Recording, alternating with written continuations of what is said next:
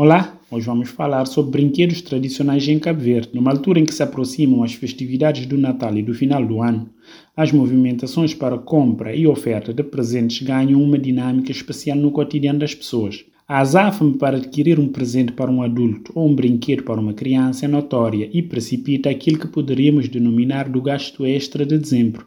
fruto de um longo período de, dois, de 12 meses de poupanças feitas especificamente para este fim. Hoje, a realidade do mercado de procura e oferta de brinquedos em Cabo Verde é bastante diversificada. Há uma variedade infinita de lojas e produtos para todos os gostos e bolsos, que muitas vezes, para os menos atentos ou os desconhecedores da realidade histórica e social do país, pode parecer que sempre foi fácil ter um brinquedo nas épocas festivas. A etnografia cabo-verdiana, ao longo dos tempos, fora enriquecida com elementos simbólicos e de utilidade prática, muito por força da abertura e relação histórica que sempre tivemos com o mundo desde a época do povoamento até hoje.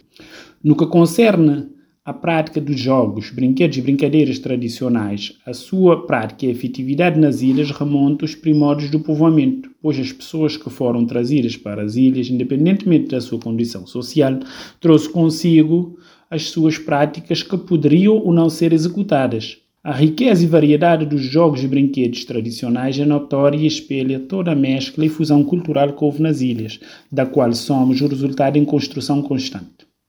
É quase impossível definir claramente o que é o jogo ou a brincadeira tradicional específica do país, pois em tudo está presente traços europeus e africanos bastante enraizados. Apesar desta indefinição, não se pode negar que temos um legado de brinquedos bastante rico e variado, que vai desde carros de lata, o arco, bolas de berlindes, bola de meia e de bexigas de porco, o jogo da malha ou da macaca, corrida de saco, as trebas, o jogo de orelha, entre outros. Certo que em tempos de festa e numa quadra especial onde gravita o amor e a vontade de oferecer presentes, olhamos para o passado, não muito distante, onde para se ter um brinquedo tradicional, as nossas localidades eram prenhes de mestres artífices e artesãos que, com o que lhes estavam à mão, produziam os mais variados e modernos brinquedos da época. O processo de fabrico dos brinquedos era assente no conceito de reciclagem e reutilização do que estava disponível no ambiente. A partir das latas de leite condensado ou de azeite fabricavam-se os carros de lata. Do arco do tambor metálico fazia-se o arco que percorriam os caminhos e veredas do mundo rural e urbano. Da cana de cariço ou bambu nasciam as trebas. De uma dezena de tampas de garrafas de cerveja, um pré e um pedaço de madeira nasciam os chocalhos. De um pedaço de caixa de fósforo e de alguns paus de fósforo nasciam as famosas bombinhas e de uma bexiga de porco nascia uma bola de futebol.